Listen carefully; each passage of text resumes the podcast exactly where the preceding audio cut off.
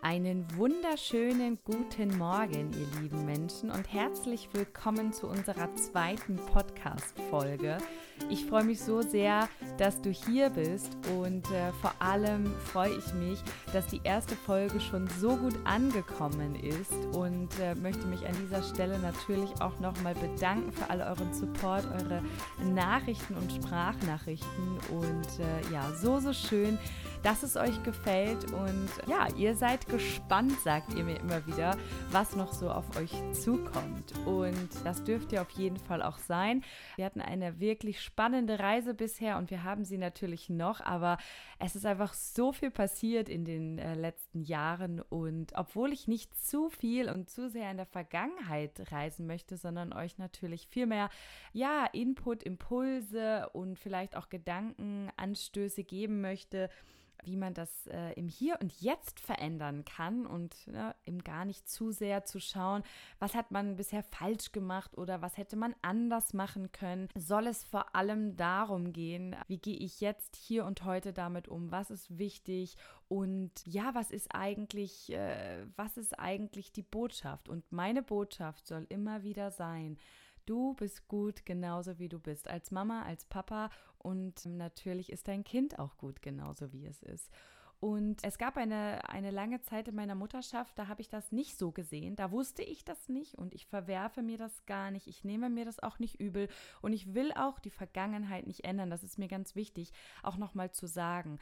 Mein Weg bisher war gut, genauso wie er war. Und auch wenn es Punkte gab, an denen ich wirklich nicht mehr wollte, an denen ich nicht mehr Mama sein wollte, an denen ich äh, ja bereut habe, Mutter geworden zu sein, an denen ich einfach nur todtraurig war, bin ich dankbar. Heute bin ich einfach dankbar ähm, für diese Momente und ich möchte keinen meiner Wege missen und ich glaube, dass ich genau deshalb oder auch wir genau deshalb heute die Eltern sind, die wir sind, weil wir diesen Weg gegangen sind. Und deshalb auch da äh, wirklich annehmen, alles, was war, ist gut so, wie es ist. Es geht hier gar nicht darum zu gucken, ja, was du falsch machst oder was du in der Vergangenheit hättest anders machen können, sondern ja, wie du heute mit all dem umgehst. Wir dürfen immer wieder uns daran erinnern, wir können ab sofort, ab sofort unsere Gedanken verändern und ab sofort der Mensch sein, der wir gerne sein wollen. Trotzdem ist es mir ganz wichtig, euch ein bisschen auf meine Reise mitzunehmen. Deswegen möchte ich euch jetzt gleich einmal eine Nachricht vorlesen, die ich selbst damals ähm, verfasst habe.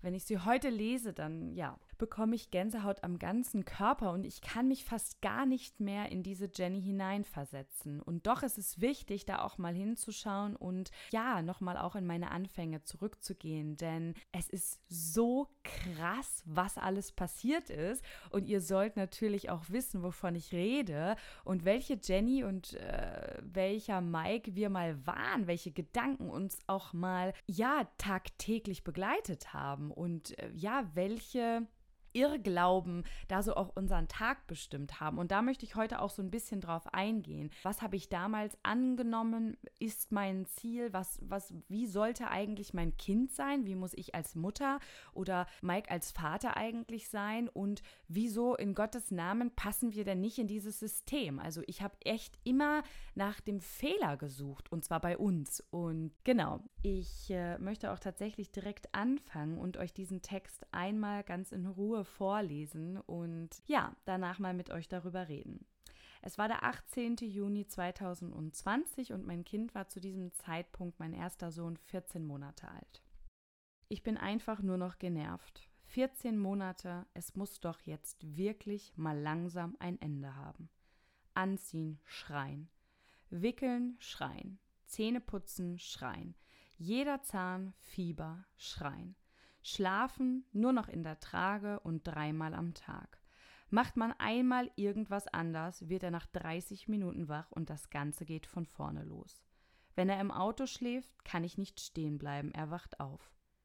Wenn er im Kinderwagen schläft, kann ich nicht stehen bleiben, er wacht auf. 14 Monate und immer noch laufen ständig Föhngeräusche oder der Hammi. Er tut sich andauernd weh, weint unendlich viel, wenn alles nicht schnell genug geht, schreit er. Er spielt nicht mehr alleine, will nur auf den Schoß oder auf den Arm. Und wenn das mal nicht geht, weil ich auch mal was essen möchte, mich wasche oder auf die Toilette muss, dann schreit er. Er ist nie zufrieden, immer müde oder anhänglich. Einkaufen geht nur, wenn er ständig vollgestopft wird mit Essen. Nie ist es genug. Mit allem wird sich nur 30 Sekunden beschäftigt, dann ist es nicht mehr genug. Er macht ständig Scheiße, macht Sachen, die wir ihm schon tausendmal verboten haben, isst giftige Blätter, spielt mit gefährlichen Sachen und wenn man ihm das verbietet oder wegnimmt, dann natürlich weint er. Ich bin es einfach nur noch leid, den ganzen Tag das Gefühl zu haben, ich mache alles falsch und es ist nie genug. Ja, ich muss immer und immer wieder, wenn ich diesen Text gelesen habe, echt tief durchatmen, weil wir müssen natürlich bedenken, das Ganze ist jetzt eineinhalb Jahre her, also sogar mehr als das. Und das ist das, was ich euch ja auch immer wieder sage. Wir haben uns so krass verändert, dass ich mich schäme, fast schäme für diese Gedanken, die ich damals hatte. Und trotzdem ist das Aller, Allerwichtigste hier auch anzuerkennen, dass ich damals echt mutig war, denn ich habe das an äh, eine Influencerin geschickt, also die mir damals schon sehr viel bedeutet hat und mit der ich auch im persönlichen Kontakt stand, ähm, in einem QA. Das war die liebe Jana, die auch heute immer noch ein äh, ja, großer Teil meines Lebens ist und mit der ich auch beruflich inzwischen zusammenarbeite. Ähm, und es ging ihr da ähm, um ein QA. Sie hat äh, offene Fragen an ihre Follower gestellt. Das hat sie immer so getan, denn äh, ja, eines der beliebten Tools von ihr war das Was würde ich tun, weil sie einfach so schöne, tolle Ansichten in der bedürfnisorientierten Entziehung hatte. Und ihre Ansätze waren einfach immer wirklich, ähm, ja, für mich sehr erstrebenswert, auch so eine Mama zu werden. Und ich glaube, ich habe da wirklich allen Mut zusammengenommen, auch wenn ich immer sehr offen und ehrlich auch mit meiner Mutterschaft, äh, ja, auch wenn ich immer offen und ehrlich war mit meinen Gefühlen als Mutter, habe ich da ja wirklich allen Mut zusammengenommen und habe ihr diese Zeilen geschickt. Natürlich äh, hat sie das immer auch anonym beantwortet, das wusste ich auch. Und nichtsdestotrotz lese ich das heute und denke, wow, also krass, krass viel Unwissenheit, krass viel Verzweiflung, die da aus mir spricht, Erschöpfung, der krasse ja, Wille, etwas zu verändern, und zwar mein Kind und sein Verhalten. Wie ich einfach alles abhängig gemacht habe von dem Verhalten meines Kindes. Also meine gesamte Zufriedenheit war abhängig von dem Verhalten meines Kindes. Meine Stimmung ebenfalls, also ganz klar. Ich, ja, habe mir jeden Tag auch diesen selben Bullshit wieder prophezeit das Gesetz der Anziehung funktioniert zwar nicht für eine andere Person, sondern nur für einen selbst. Aber ganz ehrlich, ich habe mir diesen Bullshit jeden Tag wieder in mein Leben gezogen. Ich war krass in der Opferrolle. Ich habe echt darauf gewartet, dass irgendjemand kommt und mich aus diesem Sumpf zieht. Ich habe mich unglaublich alleine gefühlt. Ich hatte echt das Gefühl, niemand auf dieser Welt fühlt so wie ich, nur ich alleine. Und ich glaube, ja, das sind so die, die grundlegenden Dinge, die ich da so ja raushöre. Und wie gesagt, ich mache mir 0,0 Vorwurf, denn ich weiß ja ganz genau, welches, äh, was alles dahin geführt hat, was alles äh, in meinem Leben passiert ist und ähm, was mir gefehlt hat, um das eben alles nicht so zu fühlen. Und auch wenn ich heute auf all diese Punkte, die ich äh, ja in diesen Zeilen verfasst habe, eine Antwort habe und auch wenn ich das alles heute in 0, nichts erschlagen könnte mit Argumenten und mit, mit, mit, äh, ja, mit, mit wissenschaftlichen Studien belegen könnte, warum manche Dinge da passiert sind und dass mein Kind da überhaupt keine Schuld dran hat, möchte ich trotzdem keineswegs abtun, dass ich das damals ganz genauso gefühlt habe. Und natürlich haben diese Gefühle ihre Berechtigung gehabt. Und die kamen natürlich auch von irgendwo, denn es war verdammt anstrengend. Es war kräftezehrend. Ich war erschöpft. Wir waren erschöpft. Und wir wussten nicht mehr weiter. Wir wussten nicht, was wir tun sollten. Wir hatten ständig das Gefühl, wir machen alles falsch. Wir hatten ständig das Gefühl, es stimmt etwas mit unserem Kind nicht. Wir haben andauernd nach irgendwelchen Möglichkeiten gesucht, wie wir etwas ändern können. Also wir wollten das Verhalten unseres Kindes verändern. Wir wollten den Schlaf unseres Kindes verändern. Wir wollten, dass es aufhört, dass er so viel weint. Wir wollten, dass er nicht so viele Gefühlsausbrüche hat. Wir haben ständig und immer versucht, ähm, dass er gut und, und, und regelmäßig und äh, ähm, ja, ähm, ohne uns schläft. Wir haben eigentlich ständig irgendetwas versucht, was gar nicht in unserer Macht stand. Und natürlich hat das irgendwann auch zu einem totalen Zusammenbruch unsererseits geführt. Ja, natürlich, weil jedes Mal, wenn wir gewickelt haben, hat unser Kind geweint. Jedes Mal, wenn wir ihm umgezogen haben, hat unser Kind geweint. Das heißt, unser Tagesablauf war geprägt von Angst, dass unser Kind gleich weinen würde, weil wir wieder wickeln müssen, weil wir wieder anziehen müssen, umziehen müssen, weil er gekleckert hat oder wir gekleckert haben. Also die, die, die, dieser Moment, das, das war ja schon alles darauf also die ganze Zeit haben wir schon in dieser Angst gelebt, oh Gott, jetzt müssen wir gleich wieder wickeln. Jetzt hat er eingekackt, jetzt müssen wir ihn gleich wieder wickeln, jetzt geht das gleich wieder von vorne los. Also wir sind vier Monate kein Auto gefahren. Wir sind ganze vier Monate kein Auto gefahren, nur wenn es wirklich nötig war. Denn unser Kind hat sich sowas von durch die Autofahrt gebrüllt und sich nicht regulieren lassen. Ganz egal, was wir gemacht haben. Wir haben gesungen, wir haben Föhngeräusche angemacht. Ich habe hinten gesessen, ihm die Hand gehalten. Ich habe ihn während der Fahrt, beide waren angeschnallt, äh, während der Fahrt habe ich ihm meine Brust in den Mund gedrückt und ihn gestillt. Wir beide waren angeschnallt, damit er endlich aufhört zu weinen. Wir mussten auf manchen kurzen Strecken ähm, zwei, dreimal anhalten, weil wir ihn jedes Mal wieder aus diesem Kindersitz holen mussten, weil er nicht aufgehört hat zu schreien.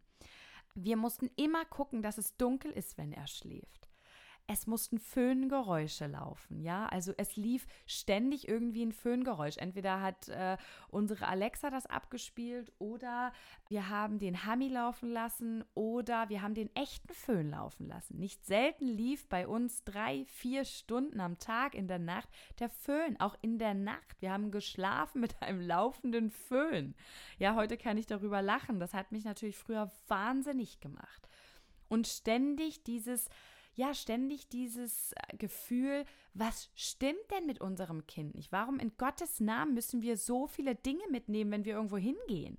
Ja, warum brauchen wir ein Hammi und Föhngeräusche und, und warum müssen wir immer vorher beachten, wie viel Schlaf er schon hatte, was für ein Schlaf, wann er nochmal wieder müde sein wird und wo sind wir denn dann zu diesem Zeitpunkt? Passt das denn mit dem Schlaf? Dann habe ich die Trage dabei und also das war ein Verwaltungsakt, mal eben in die Stadt zu gehen. Ich war klitschnass geschwitzt, wenn ich vom Einkaufen gekommen bin mit meinem Kind. Also erstens, weil er die meiste Zeit gebrüllt hat. Zweitens, weil mich das unfassbar gestresst hat und ich dann irgendwann auch nur noch das Nötigste gekauft habe oder gar nicht mehr einkaufen gegangen bin. Wir gewartet haben, bis der andere Partner wieder zu Hause ist, damit der ne, der, der, der Papa dann einkaufen gehen kann. Also ich habe Einkaufen vermieden, ich habe Treffen mit meinen Freunden vermieden, weil ich, ich wusste ja nicht, ob das vielleicht der Moment ist, wo mein Kind schlafen muss. Und nee, mein Kind hat nicht einfach irgendwo geschlafen. Mein Kind brauchte Ruhe, abgedunkelte Räume, Föhngeräusche, die Trage, Mama, die Brust, was auch immer viele, viele Monate war es auch der Petsy-Ball. Also wir haben einen Petsy-Ball. Ja, ihr kennt die vielleicht aus der Krankengymnastik. Ähm, ja, unsere Freunde, die haben immer so gelacht und, und, und meine Familie, Gott sei Dank, haben die uns alle nie verurteilt, sondern jeder hat so gesagt, hey, cool, ja, wenn ihr was für euch gefunden habt, dann ist doch super. Aber niemand hat das, äh, hat das nachvollziehen können, wieso wir mit einem Petsy-Ball reisen. Ähm, ich glaube, in unserem ersten Ägyptenurlaub, wir waren tatsächlich sehr schnell dann auch echt mutig, obwohl das echt alles unglaublich äh, äh, äh, nervenaufreibend für uns war und sind dann, glaube ich, als unser Sohn acht Monate alt war oder zehn Monate, zehn Monate genau, ähm, sind wir nach äh, Ägypten geflogen und da haben wir diesen Betsy-Ball mitgenommen im Gepäckkoffer. Natürlich nicht aufgeblasen, aber Kinderwagen fahren, ja, äh, war einfach viele Monate nicht möglich. Alle Freundinnen sind mit ihren Kinderwegen durch die Stadt gelaufen und spazieren gegangen. Ich konnte das nicht, weil mein Kind sich die Seele aus dem Leib gebrüllt hat, weil der Kinderwagen einfach viel zu weit weg von Mama oder Papa war. Wir haben unser Kind die meiste Zeit seines anfänglichen Lebens in der Trage gehabt. Also zu Hause war wirklich das Leben in der Trage, unterwegs in der Trage. Und natürlich ist das ein tolles Mittel und, und, und, und ich, ich sehe auch viele andere, die nicht heinit oder gefühlsstark sind, die ihre Kinder in der Trage tragen, weil es einfach super praktisch ist, weil die Kinder ähm, super gerne in der Nähe ihrer Eltern sind. Also auch nicht heinit-Kinder sind natürlich unglaublich gerne ähm, in, oder viele äh, Kinder sind auch gerne in der Nähe ihrer Eltern. Aber bei uns gab es nichts anderes. Also ich habe den ganzen Tag getragen oder mein Mann. Ne? Und, und teilweise haben wir auch viele, viele, viele Nächte mit mit der Trage gestanden und unser Kind hat in der Trage geschlafen, weil nichts anderes möglich war. In Sprüngen oder wenn Zähne kamen oder wenn er krank war. Ähm, das war nicht selten so, dass wir nachts stehend oder hüpfend auf dem Petsyball mit dem Kind in der Trage verbracht haben. Das waren die unglaublich vielen Tränen. Unser Kind hat so unfassbar viel geweint und ich glaube, zu 95 Prozent der Zeit wussten wir nicht mal, warum er weint. Also wir haben immer gedacht, wir machen etwas falsch. Er hat Schmerzen. Es, es muss doch irgendeinen Grund geben, warum er wegen allem weint. Also klar, wenn man sich verletzt, weint man, wenn man Hunger hat, weint man, ja, Grundbedürfnisse. Ich glaube, das ist jedem klar, aber unser Kind hat unfassbar viel geweint bei gefühlt jedem Anlass. Also ähm, das war wirklich, das waren so viele Tränen, das war, das war so viel Traurigkeit. Das, das macht einfach, das macht was mit einem. Und natürlich sucht man dann immer irgendwie nach dem Fehler. Und er war sehr, sehr, sehr, sehr, sehr lange am Tag auch unzufrieden, müde. Also wir quälten uns von einem Schläfchen zum anderen. Und dabei ist nicht zu unterschätzen, dass manchmal die Einschlafbegleitung, also das eine Schläfchen, das er dann wirklich, bis er in den Schlaf wirklich gefunden hat, manchmal eineinhalb Stunden gedauert hat. Er war also eineinhalb Stunden lang müde, quengelig, Nichts war richtig. Er, er, er, mochte nichts anderes machen, außer in der Trage sein, mit, mit lauten Föhngeräuschen und, und dennoch schaffte er es nicht in den Schlaf. Also auch ne, oft die falschen Zeitpunkte erwischt, keine Frage, das, das weiß ich natürlich heute. Aber damals mussten wir ja irgendwie durch diese Phasen durch. Und ja, das haben wir dann gemacht, indem wir gedacht haben, okay, dann müssen wir ihn wohl wieder in den Schlaf begleiten. Er hat manchmal sechs, sieben Mal am Tag geschlafen, auch noch, ähm, ich sag mal, zu der Zeit, wo andere Kinder nur noch irgendwie ein, zweimal geschlafen haben. Und wir haben uns eigentlich von einem Schlaf in den anderen gequält. Die Einschlafbegleitung hat unglaublich unglaublich lange gedauert. Und wenn dann irgendwas nicht, nicht, nicht, nicht, ähm, ja, wenn ihn irgendwas ähm, in, innerhalb des Schlafes unterbrochen hat, ein, äh, irgendwelche Lautstärke oder äh, wenn, wenn, wenn man sich dann doch mal gestreckt hat, weil es echt unbequem war. Ich hatte ja auch furchtbare Rückenschmerzen, habe ich auch heute noch, wenn ich äh, meinen äh, jüngeren Sohn trage. Also bei mir ist Tragen immer gleich Rückenschmerzen. Ich habe noch nie eine Trage oder Position gefunden, in der das für mich bequem ist. Ab einer gewissen Zeit, so ab 30 Minuten Minuten wird es für mich einfach schmerzhaft. Aber ich hatte ja auch keine Wahl. Ne? Also es war, es war die einfachste Möglichkeit, um ihn ähm, zufriedenzustellen, indem er diese Nähe eben bekommen hat. Und das ist ja auch alles gut so. Ähm, das weiß ich heute. Aber das, das hat uns eben durch den Tag gezogen. Deswegen war das absolut normal, dass ich auch viele, viele, viele Monate über das Wochenbett hinaus noch am Nachmittag im Schlafanzug war, weil ich eigentlich von einem Schlaf zum anderen mit ihm bin und, und ohne mich schlafen ging nicht.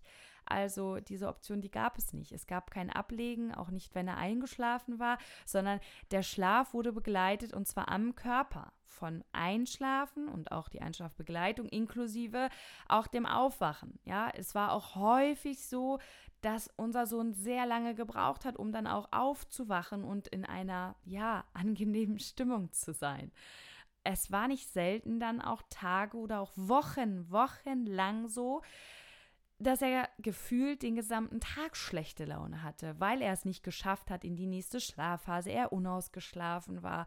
Und ey, dass ich mich dann so gefühlt habe, wundert mich heute überhaupt nicht. Es wundert mich nicht. Und natürlich auch, ähm, ich war komplett zu 100 Prozent oder wir fremdbestimmt in der meisten Zeit am Anfang ich, weil mein Mann da noch regulär arbeiten gegangen ist und ähm, auch wenn er äh, dann zum Schluss auch ähm, die ein oder andere Zeit im Homeoffice war und mich dann immer mal wieder auch unterstützen konnte. Aber ich sag mal so, die meiste Zeit der gerade anstrengenden Zeit im, im ersten Jahr war mein Mann im Büro. Er hat mir unfassbar geholfen in den Nächten und am Abend und am Morgen. Also der hat alles ihm Mögliche getan, um mir irgendwie zu helfen und, und mir Kraft zu schenken. Aber das war, das war fast unmöglich, denn ich war ja den gesamten Tag fremdbestimmt. Ich musste immer darauf achten, wann ist der nächste Schlaf, wo begleite ich den, schaffe ich es vorher noch selbst was zu essen. Äh, mein Kind hat geweint, wenn ich in der Dusche war.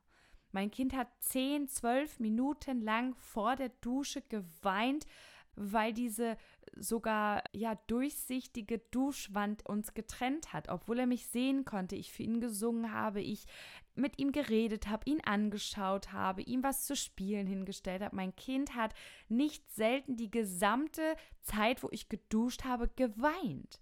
Also und da gab es auch nicht diese Möglichkeit zu sagen, hey, ich gehe ähm, duschen äh, am Abend, wenn der Papa kommt, sondern wir, wir, wir waren immer irgendwie beide gefordert. Also es, es gab wirklich wenig Raum. Ähm, wir waren sicherlich damals noch lange nicht so gut organisiert, wie wir es heute sind. Ja, heute weiß man, welche Dinge man wann macht und wie man sich seine Me-Time irgendwie rauszieht, auch wenn es mal Zeiten gibt, wo das nicht so einfach ist. Aber äh, wir, wir wussten das damals auch nicht besser und es war auch ja, zeitweise schlichtweg unmöglich.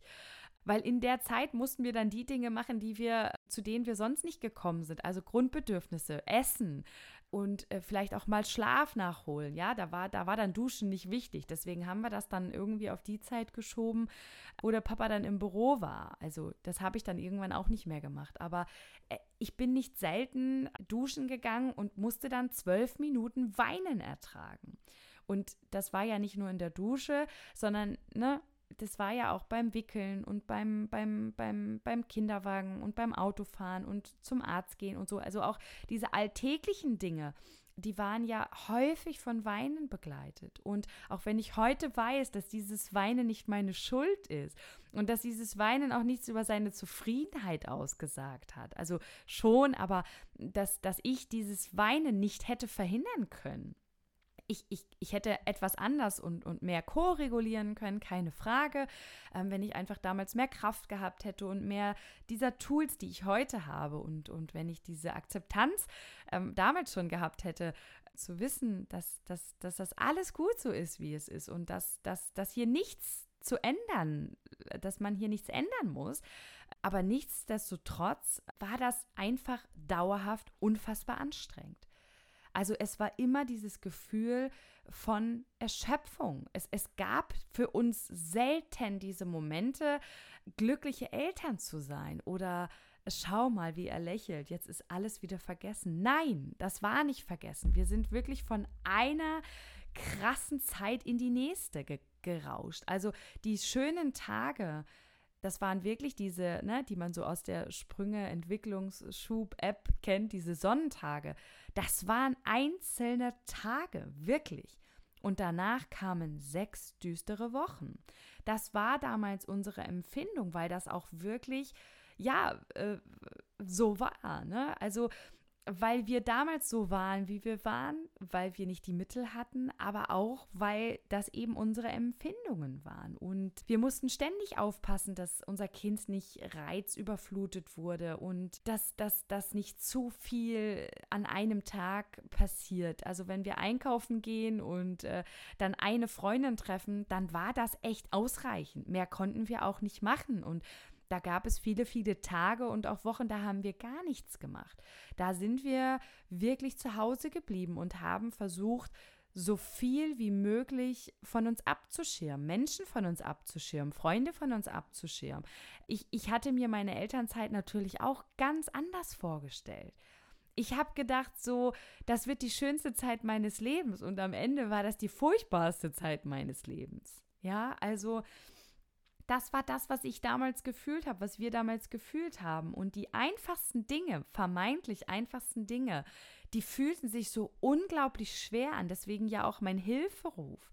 Was war denn mit meinem Kind nicht in Ordnung, dass es so viel Nähe brauchte? Dass es nicht ein einziges Mal in seinem eigenen Bett geschlafen hat. Also ich glaube, einige Male hat es dann geklappt, aber äh, der, der, das war, der, Aufwand war unfassbar. Ja, heute schlafen wir alle ganz zufrieden seit, seit sehr langer Zeit, zu viert, also seit äh, äh, genau genommen über 14 Monaten in unserem Familienbett und die Welt ist in Ordnung, ja. Es war natürlich auch das Streben nach dieser wir, wir, es, es muss doch mal normal werden. Ja, das ist ja auch das, was ich in meiner Nachricht sage. Wann wird es denn mal normal? Ja, was ist denn normal? Ja, heute weiß ich, dass das alles oder ein Großteil dieser Dinge auch wir wirklich normal sind.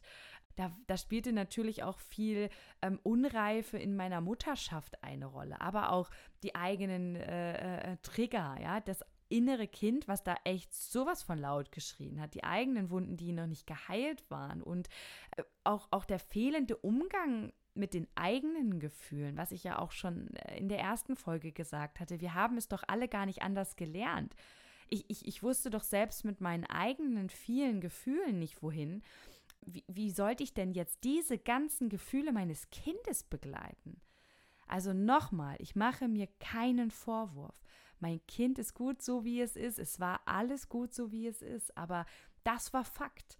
Fakt war, um uns herum haben alle ein normales Leben geführt. Nur wir konnten uns nicht mit unseren Freunden treffen, lagen abends ab ähm, 17, 18 Uhr im Bett und kamen da auch nicht wieder raus. Also ich habe viele Monate mein Abendbrot im Bett zu mir genommen weil ich nicht wieder aus dem Bett kam, weil jedes Mal, wenn ich aufgestanden bin, äh, mein Kind wieder wach geworden ist. Ja, also mein Kind war auch relativ schnell ein Papakind. Auch das ist etwas, was uns absolut krass von so ziemlich jeder Familie, die wir kennen, was uns abgehoben hat.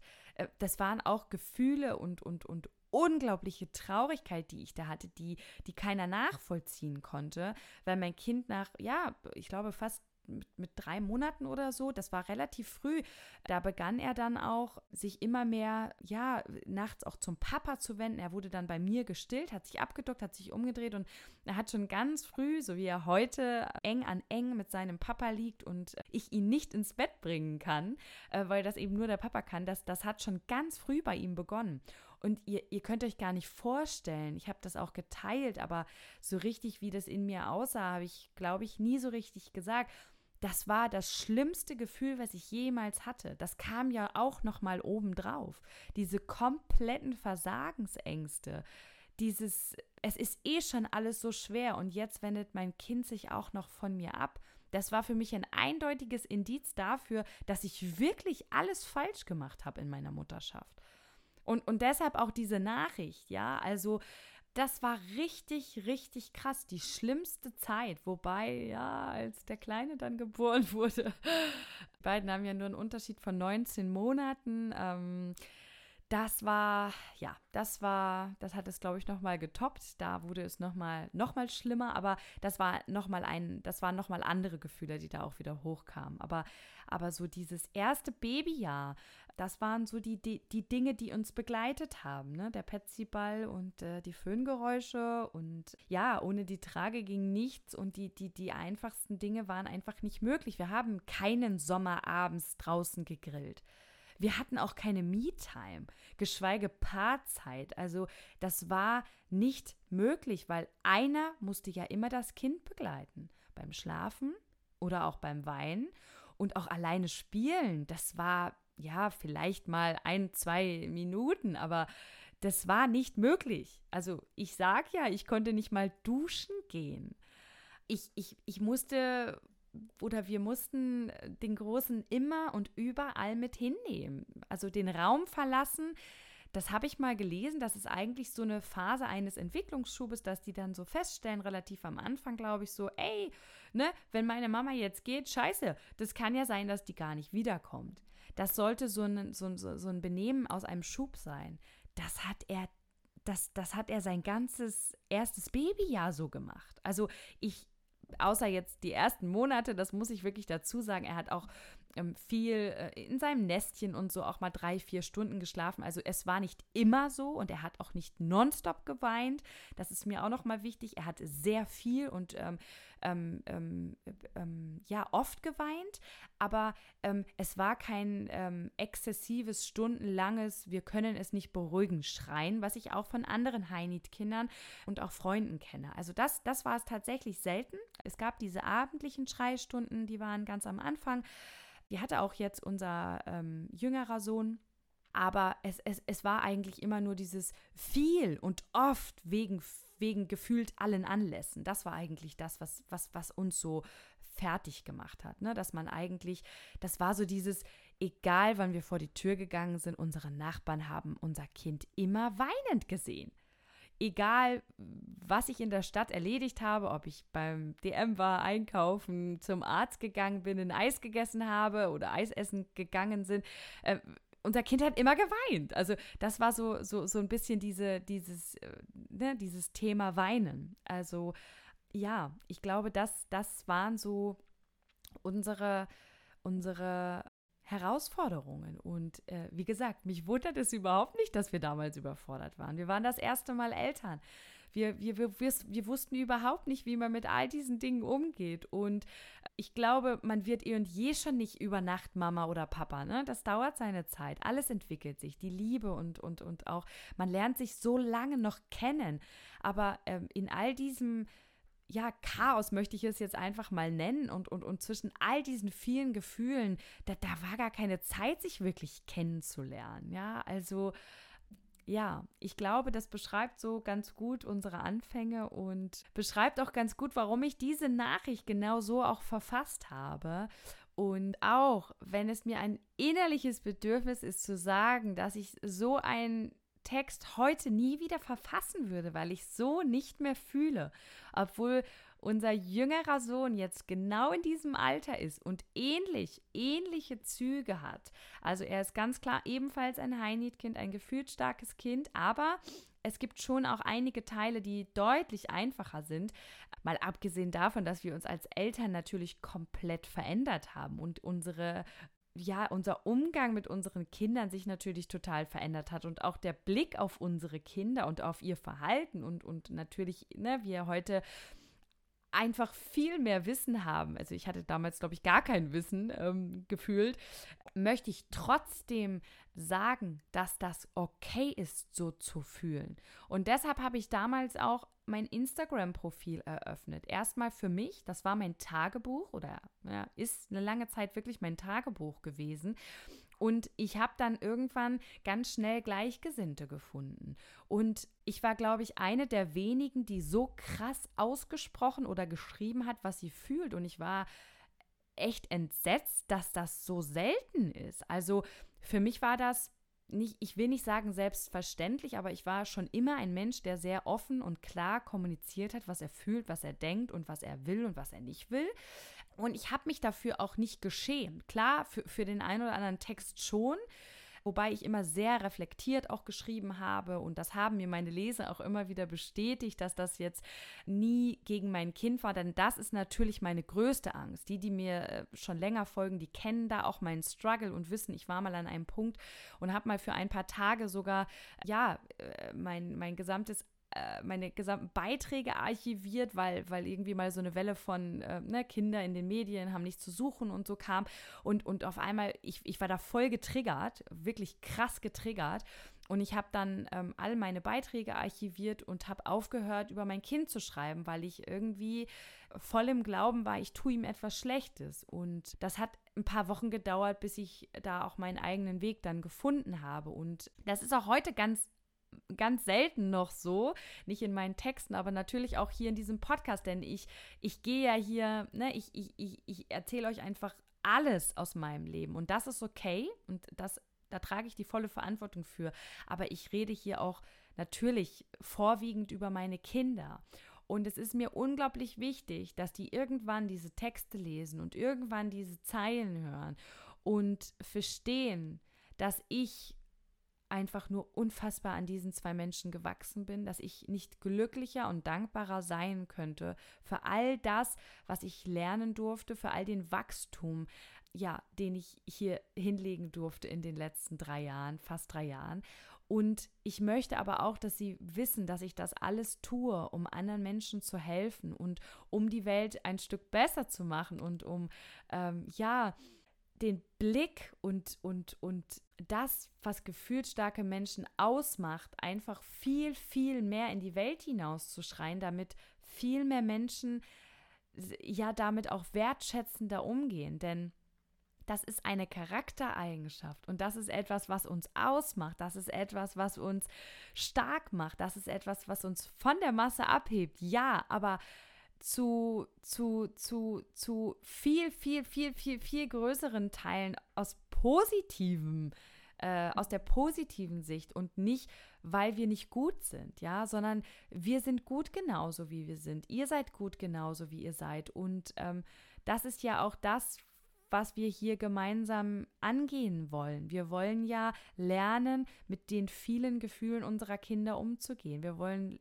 lernen, unsere Kinder besser zu verstehen und, und, und einfach auch ähm, ihre Bedürfnisse zu erkennen. Denn das ist gar nicht so einfach bei gefühlsstarken Kindern, bei High-Need-Babys und auch bei gefühlsstarken Menschen, weil da eben sehr viele Emotionen sind. Da ist eben viel Energie, da ist oft viel ja, da schlägt es aus, immer irgendwie. Das ist immer irgendwie volle Kante.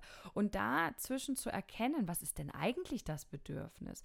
Worum geht es denn hier bei diesen Tränen eigentlich? Ganz egal, ob in der Autonomiephase oder ob bei einem, bei einem, bei einem, bei einem vier Monate alten Kind. Also, das ist immer und auch bei einer 33-jährigen Frau ist das manchmal nicht so einfach herauszufinden, warum genau hat sie jetzt eigentlich diesen Wutausbruch. Also ja, das, das, das, das ist ja eben die Herausforderung. Und, und das ist das, was wir hier wollen. Wir wollen ja gemeinsam ähm, einen Weg finden, mit diesen Gefühlen besser umzugehen. Wir wollen gemeinsam äh, auf Augenhöhe unsere Kinder lernen zu verstehen. Und dafür müssen wir darüber reden. Ja, deshalb ist das so wichtig. Und ich möchte hier meine Schleife drehen. Wenn du mal so fühlst, wenn es dir mal so geht, wenn du oft so fühlst, wenn es dir oft so geht, dann ist das auch okay. Ja, das, das, das soll so sein. Und ähm, hör auf, dir deine Gefühle abzusprechen. Also wenn du sagst, es ist anstrengend, dann verdammt nochmal, ist es anstrengend. Dann, dann hat niemand zu kommen und zu sagen, ja, das liegt dann aber an dir. Ja, also keiner empfindet Muttersein als anstrengend. Das ist doch voll schön und erfüllend. Nein, ist es eben nicht immer. Und das ist okay das ist okay, dass du das gerade nicht erfüllend findest. Und es ist okay, dass du es anstrengend findest. Ich finde es auch wichtig, wirklich zu sagen, mein Kind ist nicht anstrengend, ne, sondern der Umgang mit diesen Gefühlen ist anstrengend und nicht das Kind selbst ist schuld. Das, dazu kommen wir dann später auch nochmal. Ne? Aber äh, jetzt erstmal, wenn, wenn, wenn es dir so geht, wenn es dir mal so ging oder wenn es dir auch oft so ging, ähm, es ist okay. Also das auch anzuerkennen und zu sagen so, boah, ey, ist echt übel. Meine Gedanken sind böse, ja? Also ich fühle mich so ein bisschen wie von Dämonen besessen. Ganz ehrlich, ich habe mich ganz, ganz selten irgendwie gut gefühlt. Ich war meistens unglücklich. Ich war meistens unzufrieden. Ich war meistens überfordert. Ich war meistens erschöpft. Und ich hatte ehrlich gesagt wenig Grund, glücklich zu sein. Ganz ehrlich. Aber das war nicht mein Kind schuld. Ne? Das ist halt ganz wichtig. Und dennoch habe ich das gefühlt. Und ich möchte einfach, ja, alle anderen Mama und Mamas, also die Mamas, die das alles fühlen und diese, diese Erfüllung haben und für die es sich leicht anfühlt, für die darf es sich auch leicht anfühlen. Ich habe auch nie diesen Neid empfunden.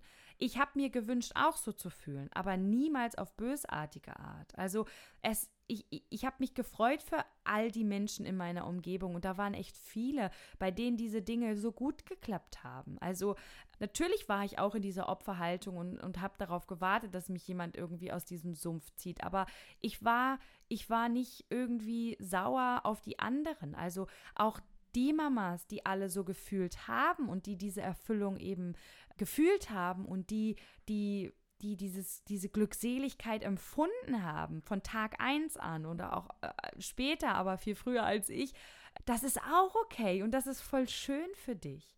Aber lass uns bitte ehrlich sein. Lass uns ehrlich sein und lasst uns aufhören zu verstecken, dass man eben so auch mal fühlt oder vielleicht auch mal viel fühlt und dass das okay ist, denn Gefühle wollen gefühlt werden und ich wiederhole mich hier auch immer und immer wieder, weil das so wichtig ist und das in unser Bewusstsein gehört. Die kann man nicht einfach absprechen. Da, da gibt es keine ne, also äh, das, das, das, das musst du nicht fühlen oder ne, das, das, äh, das, das kannst du so nicht fühlen. Doch, kann ich. Ähm, und muss ich vielleicht auch, ne? Also ja, ich hoffe, ihr habt ein bisschen, ein bisschen einen Einblick in ja, das, was ich früher oder wir früher als Eltern gefühlt haben, äh, bekommen. Und meine Botschaft ist angekommen. Es ist gut. Äh, alles, was passiert ist, ist gut, so wie es ist. Und ich freue mich so sehr, in den nächsten Folgen dann viel mehr auf das Wie eingehen zu können. Ja, wie kann ich denn mit diesen Gefühlen umgehen? Äh, wie haben wir es denn nachher eigentlich geschafft? Dass wir heute ja diese, diese vielen Tools haben und ähm, wie, wie ertragen wir denn heute, wenn es beim Wickeln viele Tränen gibt. Genau. Und darum wird es auf jeden Fall in die nächsten Folgen gehen. Und ich freue mich so sehr, wenn du auch bei der nächsten Folge dabei bist und mir, ja, vielleicht zu dieser auch nochmal ein kleines Feedback gibst. Ja, und bis dahin wünsche ich dir einen wundervollen Tag und oder eine erholsame Nacht, wann auch immer du diesen Podcast hörst. Deine Jenny.